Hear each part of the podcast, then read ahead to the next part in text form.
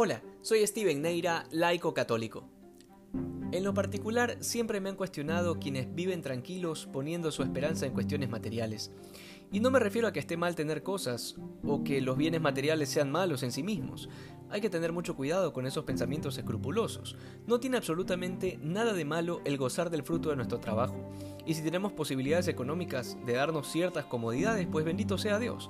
La interpretación distorsionada del Evangelio, que pretende satanizar la propiedad privada, será siempre algo ajeno a la doctrina católica.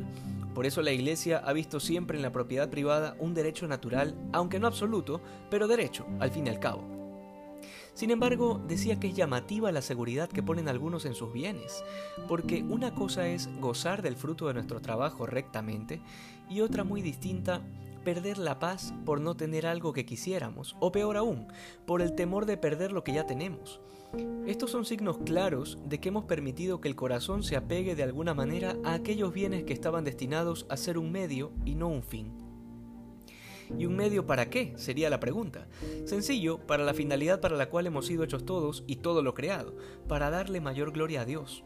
Justamente a esto se refiere el Señor cuando nos dice que si nuestro ojo está sano, todo nuestro cuerpo tendrá luz, porque en la medida en que sepamos gozar de nuestros sentidos y de las cosas creadas de una manera recta, pues entonces estaremos orientándolo todo al fin último. Alguno dirá, ¿de qué manera le puede dar gloria a Dios el que yo me haya comprado un televisor, por ejemplo?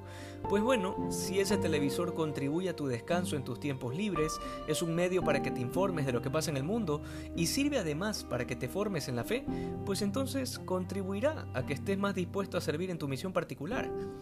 Pero si por otro lado ese mismo televisor lo compraste con la única finalidad de perder el tiempo y además es ocasión de pecado porque todo lo que ves en él ofende a Dios, pues evidentemente no podríamos hablar de ninguna gloria, sino de un fracaso. Luego es interesante cómo el Señor nos pide que no acumulemos tesoros en la tierra, aquí donde la polilla los roe y los ladrones se los roban. En esto apunta a que no nos engañemos creyendo que el gozo máximo y la finalidad última es divertirse y entretenerse todo el día. Hay gente que trabaja y acumula dinero para luego vivir sin hacer nada, o al menos esa es la aspiración.